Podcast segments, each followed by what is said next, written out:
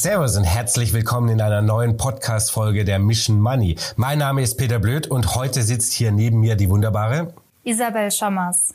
Schön, dass du da bist, Isabel. Und äh, wenn Isabel hier mit am Start ist, dann heißt es immer, es ist wieder Zeit für eine wunderbare Aktienanalyse. Für alle, die es nicht wissen, jeden Samstag stellen wir euch auf unserem YouTube-Kanal äh, in Mission 5 drei Aktien zur Auswahl und ihr könnt dann darüber abstimmen, welches Unternehmen wir mal so richtig auf links drehen und natürlich mal richtig genau unter den Lupe nehmen. Wir schauen uns alles ganz genau an, von der Situation in der jeweiligen Branche, über das Geschäftsmodell, die wichtigsten Bilanzkennzahlen bis hin natürlich zur Chartanalyse. Kleiner wichtiger Einwand, wenn ihr die Analyse nicht nur hören wollt, sondern vielleicht auch den Text dazu lesen wollt, den die Isabel da geschrieben hat und natürlich die ganzen Grafiken einschließlich der Chart-Grafik äh, sehen wollt, dann müsst ihr einfach nur unseren wunderbaren und kostenlosen Newsletter abonnieren. Den bekommt ihr jede Woche frei Haus, dienstags in euer E-Mail-Postfach und zu haben gibt's ihn unter www.mission-money.de slash newsletter. So, aber jetzt Butter bei die Fische. Wir wollen hier nicht weiter langweilen. Isabel, welches Unternehmen hat denn die Abstimmung diese Woche gewonnen? Ja, wir werden heute viel über Immobilien sprechen, denn bei der letzten Abstimmung hat sich der Wohnungskonzern Vonovia durchgesetzt. Aber bevor wir jetzt tiefer eintauchen, habe ich eine ganz, ganz wichtige Frage an dich. Mhm, Wie war es in Italien? Schön war's. Es war sehr entspannt. Wir haben dich ganz schön alleine gelassen, weil Matze war auch im Urlaub. Ähm, und ich vermute mal, es war wie immer, wenn die Katze aus dem Haus ist, tanzen die Finanzmäuse, oder? Ich habe viel geweint. So. Ich war sehr unglücklich. Das klingt absolut authentisch, würde ich sagen. Auf dem Balkon. Ja, mir kommen ziemlich die Tränen. Du hattest ein sehr, sehr schweres Leben, während wir aus dem Haus waren. Es war so. sehr hart, ja. Aber Jetzt wollen wir natürlich über Vonovia reden. Ähm, vielleicht wollen wir uns mal ein bisschen anschauen oder mal anhören. Ähm, wie schaut es denn eigentlich im Moment generell aus mit der Immobilienbranche? Ich meine, das war ja die letzten anderthalb Jahre ein riesiges Auf und Ab. Äh, ist natürlich ein sehr emotionales Thema. Ähm, die vergangenen Jahre, letztes Jahr Preisrückgänge ohne Ende. Hat sich denn die Lage jetzt schon wieder ein bisschen gebessert? Wie ist da so die aktuelle Marktlage? Also es ist tatsächlich so, dass sich die Lage am Immobilienmarkt wieder etwas entspannt. Es war ja so, also bis 2021 ging es für die Immobilienpreise so stetig nach oben und das fast zwölf Jahre lang. Und dann kamen natürlich die Zinsanhebungen der Notenbanken und die haben das Bauen und die Finanzierung von Immobilien natürlich noch mal viel teurer gemacht. Dadurch hat sich dann wieder eine Abwärtsdynamik eingestellt. Aber aktuell werden die Hoffnungen eben immer größer, dass dieser Zinszyklus langsam zu einem Ende kommt. Und ähm, dadurch gibt es jetzt erste Anzeichen dafür, dass die Immobilienpreise wieder steigen. Was sind denn das so für Anzeichen? Denn es ist ja quasi, es gibt ja in Deutschland am Immobilienmarkt nicht nur den Markt, dadurch, dass es so sehr fragmentiert ist. Also gibt es da schon richtig belegbare, konkrete Zahlen? Ja, also es gibt einen deutschen Immobilienpreisindex, der nennt sich GREIX, also G-R-E-I-X, das ist kurz für German Real Estate Index. Und ähm, der zeigt eben, gegenüber dem Vorquartal sind die Preise für Einfamilienhäuser um 2,4 Prozent gestiegen, die Preise für Mehrfamilienhäuser um 1,8 Prozent. Die Preise für Wohnungen sind etwas zurückgegangen und zwar um 0,3 Prozent. Aber dieser Rückgang fällt deutlich geringer aus als zuvor. Und äh, wenn man sich jetzt einzelne Metropolen wie Düsseldorf oder Berlin anschaut, dann sieht man, dass auch da die Kaufpreise zulegen. Also es zeichnet sich eben ab, dass dieser Abwärtstrend der Immobilienpreise so ein bisschen gestoppt ist. Und davon profitieren natürlich jetzt auch Wohnungskonzerne wie Vonovia. Jetzt ist es natürlich eine sehr ähm, neue Entwicklung sozusagen. Kann man das denn schon in irgendeiner Form in den Zahlen von Vonovia ablesen? Also was man sieht, ist, dass Vonovia seine Immobilien im zweiten Quartal deutlich weniger abwerten musste als im ersten. Es war nämlich so, dass ähm, der Konzern schon im ersten Quartal seinen Immobilienbestand außerplanmäßig abwerten musste. Das war jetzt eben nochmal der Fall. Also im Auftaktquartal hatte Vonovia seine Immobilien noch um 3,4 Milliarden Euro abgewertet und jetzt eben nur noch um 2,7 Milliarden Euro. Aber natürlich hat es den Konzern trotzdem ganz schön belastet. Also unterm Strich stand bei den letzten Quartalszahlen ein Verlust von zwei Milliarden Euro. Zum Vergleich, im Vorjahr stand da noch ein Gewinn von 1,8 Milliarden Euro. Okay, da ist jetzt äh, noch nicht wirklich Jubelstimmung sozusagen. Äh, aber ich kann mir natürlich vorstellen, ich habe auch so ein bisschen mitbekommen, dass die Mieten natürlich trotzdem weiter steigen, vor allem in den Metropolregionen. Ähm, Gibt es denn da schon so ein bisschen Zahlen dazu? Steigen die Mieten jetzt bei Vonovia wieder? Also es ist so, dass die Mieten von Vonovias Immobilien marktbedingt ähm, so um 1,5 Prozent zugelegt haben. Also marktbedingt heißt ähm, etwa, weil die Mietspiegel gestiegen sind. Und das unterscheidet man dann vom organischen Mietwachstum. Also organisches Mietwachstum kann auch ähm, durch Neubauten oder zum Beispiel Modernisierungsmaßnahmen zustande kommen. Und diese organischen Mietsteigerungen lagen bei etwa 3,5 Prozent.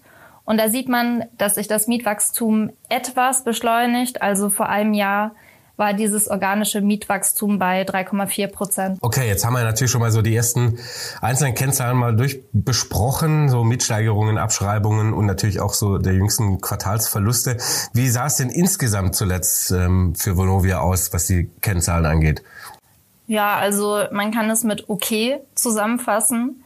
Also die Umsätze haben sich leicht verbessert um 1,5 Prozent auf 1,5 Milliarden Euro. Was ziemlich gut lief, war das Tagesgeschäft, also die Vermietung von Wohnungen. Denn Vonovia profitiert natürlich nach wie vor davon, dass die Nachfrage nach bezahlbarem Wohnraum vor allem in Ballungsgebieten besonders hoch ist. Also der Leerstand liegt bei etwa 2,2 Prozent. Das heißt, die Immobilien sind faktisch äh, eigentlich voll vermietet. Aber bevor ich jetzt weiterrede, müssen wir vielleicht erstmal noch eine wichtige Kennzahl aus dem Immobiliensektor erklären und zwar die Funds from Operations oder abgekürzt FFO. Und die beschreiben quasi, welchen Cashflow das Unternehmen aus seiner operativen Tätigkeit erzielt. Also das ist in der Regel ein wiederkehrender Cashflow. Daher ist dieser FFO ein ganz wichtiges Maß für die Ertragskraft von Immobilienunternehmen. Also man weist auch eher den FFO je Aktie aus bei so Wohnungskonzernen als das Ergebnis je Aktie. So, damit ist der kurze Exkurs zu Ende. Jetzt äh, kurz zurück zu den Quartalzahlen.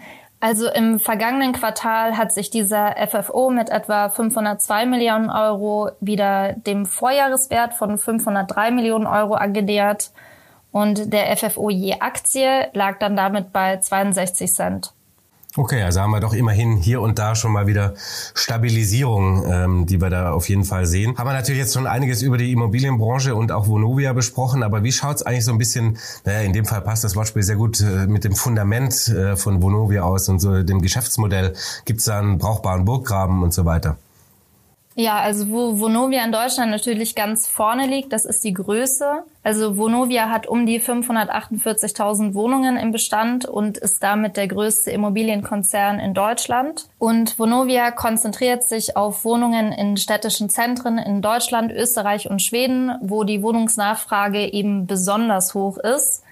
Also das Portfolio besteht zu 89 Prozent aus dem Standort Deutschland. Ähm, und da hat Vonovia zuletzt die Anzahl der Städte, in denen der Konzern Wohnungen hält, halbiert, wodurch sich jetzt äh, natürlich Skaleneffekte ergeben. Und was Vonovias Wohnungen auszeichnet, ist, dass die Ausstattungen hochgradig standardisiert sind und äh, dadurch agiert Vonovia deutlich kosteneffizienter als viele Wettbewerber. Also in diesem Sinne ist Vonovia ganz gut aufgestellt im Vergleich zu den Wettbewerbern, aber es gibt äh, einen ganz, ganz großen Schwachpunkt. Okay, und äh, wo liegt der Haken? Oder der Hase im Pfeffer? Der Hase im Pfeffer ist in diesem Fall ein ganz massiver Schuldenberg. Also die Nettoschuld von Vonovia ist 16 mal so hoch wie das EBITDA. Damit hat Vonovia den höchsten Schuldengrad in der europäischen Immobilienbranche. Jetzt muss ich gleich noch eine Kennzahl erklären, und zwar den Loan to Value, kurz LTV.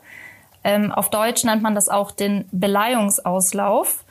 Und dieser Loan to Value setzt den Kreditbetrag mit dem Verkehrswert einer Immobilie ins Verhältnis. Und je höher der ist, desto höher ist das Kreditrisiko. Also in der Immobilienbranche ist da so ein Wert um die 40 gar nicht so unüblich, aber bei Vonovia ist der Loan to Value eben bei 47 und das ist doch schon relativ hoch. Okay, und warum ist dieser Loan to Value so hoch bei Vonovia im Vergleich zu den anderen Wettbewerbern? Ich nehme an, du erinnerst dich da vielleicht auch dran. Aber es gab da ein ziemliches Hin und Her mit der Übernahme der Deutschen Wohnen. Mhm, ich erinnere mich dunkel. Genau. Durch dieses Hin und Her, das war im Jahre 2021 und durch die Übernahme dann letztendlich auch von der Deutschen Wohnen ist der Loan to Value erstmal ziemlich in die Höhe geschossen. Und das Dumme war, dass es dann auch noch kurz von den Zinserhöhungen der Notenbanken war. Und die haben ja dann dafür gesorgt, dass die Verkehrswerte der Immobilien weiter sinken. Und äh, erinnern wir uns an Mathe. Also der Loan to Value ist ja das Verhältnis zwischen Krediten und Verkehrswert der Immobilie. Und wenn der Nenner in diesem Bruch, also der Verkehrswert kleiner wird, dann wird der LTV größer. Ja, also ehrlicherweise erinnere ich mich nicht mehr so ganz gut an Mathe, ähm, denn es ist schon wieder ziemlich lange her bei mir, bei dir natürlich nicht. Äh, aber natürlich sind mir solche Bilanzkennzahlen äh, nicht fremd, sind eher mein täglich Brot seit 25 Jahren. Ähm, aber das Management wird ja wirklich irgendwie einen Plan oder einen Plan B in der Schublade haben, um diesen Schuldenberg einigermaßen ins Gleichgewicht zu bringen zum Verkehrswert. Oder ist da die Strategie quasi hoffen und aussitzen, bis sich die Immobilienwerte wieder erhöhen und dass sich dadurch der Loan-to-Value quasi von alleine durch Zauberhand verbessert. Auf die Zauberhand, glaube ich, hofft man bei Vonovia nicht. Das ist ja schon mal beruhigend zu wissen. Das ist auf jeden Fall schon mal ein Anfang, ja. Also es gibt aber auf jeden Fall bei den Quartalzahlen immer so ein bisschen besänftigende Worte für die Aktionäre, indem man sehr ausführlich von den Maßnahmen erzählt, ähm, die man begehen möchte, um diesen Schuldenberg abzubauen. Hauptmaßnahme ist bisher eigentlich, dass man ganz viele Immobilien veräußert, verkauft. Also zuletzt waren es fast äh, 1400, wodurch natürlich wieder etwas Cash eingenommen wird. Dann hat Vonovia jetzt auch für sein Südevo-Portfolio, also das steht für Süddeutsche Wohnen, einen Joint Venture Partner gefunden. Also das heißt, ein US-Investor erhält eine Minderheitsbeteiligung und dadurch gibt es jetzt auch wieder Cash. Und jetzt will man ebenso einen Joint Venture für Wohnungen in Norddeutschland finden. Ähm, da sind auch so ein paar schon im Gespräch, ich glaube Blackstone und KKR. Das Ziel dieser Maßnahmen ist es, laut dem Management den Loan to Value auf etwa 40 Prozent zu reduzieren. Wie wahrscheinlich ist denn, dass ähm, diese ganze Nummer funktioniert und der Schuldenberg wirklich in den Griff kommt? Ja, also der CEO von Vonovia, Rolf Buche, der hat schon bei der Vorlage der letzten Quartalszahlen ganz ehrlich gesagt, dass es Jahre dauern wird, bis aus der Schuldenstory eine Eigenkapitalstory wird. Vonovia sitzt schließlich auf über 40 Milliarden Euro Schulden. Vonovia veräußert ja jetzt viele Immobilien, darüber haben wir ja gerade gesprochen, eben um für mehr Cash zu sorgen. Aber JP Morgan zum Beispiel warnt äh, vor dieser Maßnahme, weil die Analysten eben sagen, ähm, durch diese Veräußerungen lassen sich zwar Barmittel realisieren, aber am Ende gibt es auch weniger Mieterträge, wenn weniger Immobilien im Bestand sind. Und das ist natürlich nicht so gut für das Kerngeschäft von Vonovia. Ja, das ähm, klingt schon alles nicht so wahnsinnig berauschend, aber vieles davon ist ja auch so ein bisschen ein, ein Thema des Marktumfeldes. Und ähm, wie schaut der Vonovia eigentlich so im Vergleich zur Peer Group, also zu den anderen europäischen Immobilienwerten aus? Also Vonovia hinkt tatsächlich ein bisschen hinterher. Bei Vonovia sind Eigen- und Gesamtkapitalrendite negativ, also die liegen ähm, beide jeweils bei minus zwei und minus drei Prozent. Bei den meisten Wettbewerbern sind die auch nicht besonders hoch, aber sie liegen immerhin meistens im positiven einstelligen Prozentbereich. Dann möchte ich noch kurz etwas zur Dividendenrendite sagen. Die ist ja mit 5,5 Prozent bei Vonovia relativ hoch. Man darf sich davon aber jetzt nicht so täuschen lassen, denn eine Dividendenrendite wird auch dann hübscher, wenn der Kurs einbricht, wie das ja jetzt bei Vonovia der Fall war. Gleiches gilt dann für das Kurs-Gewinn-Verhältnis. Das liegt ja bei Vonovia bei 9,5 und ist damit das niedrigste der Branche, aber auch hier hat eigentlich dieser massive Kurseinbruch dazu geführt, dass das KGV eben so gesunken ist. Die Aktie ist natürlich ein ziemlich gutes Stichwort. Bisher gab es nicht so wahnsinnig viele positive Nachrichten. Ähm, wie schaut es denn mit der technischen Analyse aus? Haben wir denn wenigstens da ein wenig Hoffnung? Ja, also im Chart sieht man, dass der Kurs aktuell dabei ist, Boden zu bilden. Also er hat sich zuletzt bei der Unterstützung bei so 18 Euro eingependelt und diese Unterstützung jetzt leicht durchbrochen. Also die Hoffnung ist jetzt, dass es wieder nach oben geht für die Aktie. Aber bei etwa 27 Euro gibt es einen Widerstand und es kann eben sein, dass der Kurs dann wieder nach unten abprallt. Also wirklich optimistisch sollte man erst werden, wenn Vonovia diese Marke überschreitet. Und wie schaut's denn eigentlich mit unserem äh, lieblingstechnischen Indikator aus, dem MACD? Der Kurs scheint ja gerade äh, nicht so richtig zu wissen, wohin es gehen soll. Und auch der MACD gibt aktuell nicht so ein richtiges Signal. Also der Indikator ist seit Juli in der positiven Zone, was ja in der Regel auch eher ein gutes Zeichen ist. Aber gerade konvergiert er wieder zur Nulllinie. Also das ist jetzt alles nicht so richtig aussagekräftig. Genau, deswegen äh, natürlich eingangs auch meine Erwähnung des Newsletters, gerade in Sachen Chartanalyse, wenn man das nochmal optisch sieht, was wir hier gerade erzählen, glaube ich, schadet immer nicht. Deswegen holt euch den Newsletter. Aber jetzt ist natürlich wie immer an dieser Stelle Butter bei die Fische, Isabel. Würdest du für dich persönlich jetzt äh, Vonovia kaufen? Also ich habe Vonovia nicht im Depot. Ähm, und ich muss sagen, ich finde Vonovia zurzeit auch sehr schwierig also wenn man sich so die Umsätze und die FFOs die Aktie anschaut, sieht man auch, dass die seit vielen Jahren einfach bis auf einzelne Ausreißer ziemlich stagnieren. Und ich glaube jetzt auch nicht so wirklich dran, dass da jetzt so eine starke Trendwende einsetzt. Also ich bin da eher skeptisch.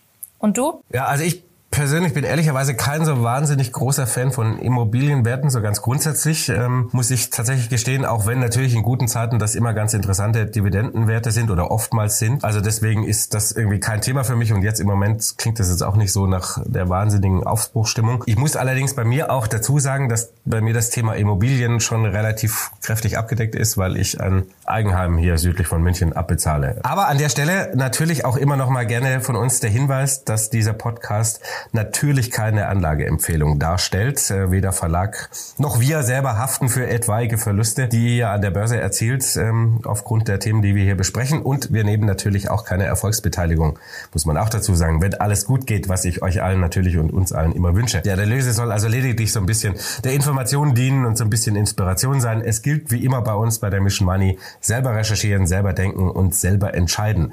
Ja, dazu läuft es mit meiner Nvidia-Aktie dann auch nicht gut genug, dass ich mir das leisten könnte. Na, na, komm, wobei. Also ich hab's ja eh nicht im Depot, aber Marzia, du, ihr habt doch einen äh, richtig guten Schnitt mit Nvidia gemacht. So schlimm kann es nicht sein. Also jetzt kommen ja hier wirklich keine Tränen. Aber so gut, dass wir da jetzt für etwaige Verluste aller unserer Hörer hier gerade stehen könnten, das wird ein bisschen schwierig. Wird noch ein bisschen schwierig. Naja, noch, ja. Ein Boom noch und dann ist das Penthouse in München durchfinanziert, ich wolltest du damit es. eigentlich sagen. So, damit darf ich hier gerade zum Abschluss nochmal eine persönliche Podcast-Empfehlung loswerden an euch da draußen. Und zwar passend heute zum Thema äh, der Podcast Hausfreunde. Hier dreht sich nämlich alles rund ums Bauen, Wohnen und Renovieren. Der Podcast liefert praktische Infos und Tipps und Tricks zum Thema Finanzierung, Baurecht und natürlich jede Menge Häuslebauergeschichten und wie man richtig Geld sparen kann. Also hört unbedingt mal rein bei Hausfreunde. Und das soll es an dieser Stelle von uns gewesen sein. Ich sage vielen Dank fürs Reinhören. Bleibt uns gewogen und äh, bis nächste Woche. Bis nächste Woche. Ciao. Ciao.